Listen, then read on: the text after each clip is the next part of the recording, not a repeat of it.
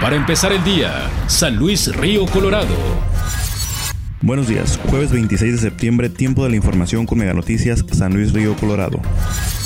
se realiza la firma de convenio entre Comupra y Ayuntamiento de San Luis de Colorado para fortalecer los operativos de retenes con la utilización de dos nuevos alcoholímetros con 200 repuestos. Dicho convenio ha estado vigente desde 2013 a palabras del titular de Salud Pública Pedro Torres, quien expresa Sonora ocupa el cuarto lugar en números de accidentes automovilísticos, encontrándose por debajo de Sinaloa y Nayarit con una media de 25 accidentes por cada 100.000 habitantes en los estados. Por su parte, el doctor Jonathan Garza Rodríguez, coordinador estatal de prevención de accidentes de Sonora, declara que con este son 11 municipios que firman este acuerdo en el que se establece la ciudad debe responder con estadísticas al Estado sobre cuántas personas han sido detenidas, edades y bajo qué circunstancias para llevar un control sobre quienes manejan en estado de ebriedad.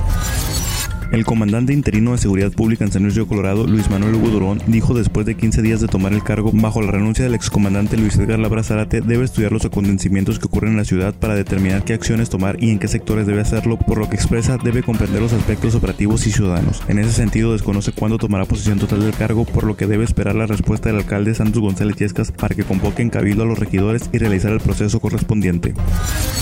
En la actualidad se lleva a cabo el operativo radar en las escuelas y puntos estratégicos de la ciudad en donde se aplica el velocímetro. Alrededor de 45 infracciones se realizan en cada operativo ya que las personas no respetan el límite de velocidad establecido. Guillermo Arriola, supervisor de tránsito, recuerda a la ciudadanía que el límite en zona escolar es de 15 kilómetros y 30 kilómetros si no hay señalización. Comenta que para el tránsito en la ciudad a partir de los 45 kilómetros se aplican las infracciones ya que esa es la velocidad promedio de los conductores.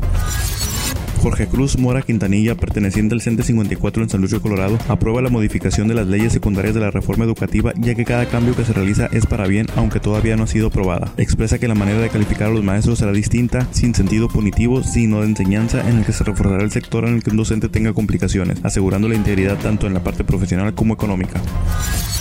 El delegado regional de transporte, Giovanni Valtierra, habla sobre la propuesta que recibió de parte de uno de los concesionarios de transporte público para la modernización de las unidades. Declara que dicha iniciativa solo fue de manera verbal a través de una plática informal, por lo que se llevarán a cabo reuniones en donde se hablará con los concesionarios interesados en renovar sus unidades. Aclara que la propuesta en sí es la renovación de las unidades, pero menciona que de acuerdo a comentarios en la plática con el concesionario, este le cuestionó si convendría cambiar la pecera por microbús o autobús ya que tiene mayor capacidad.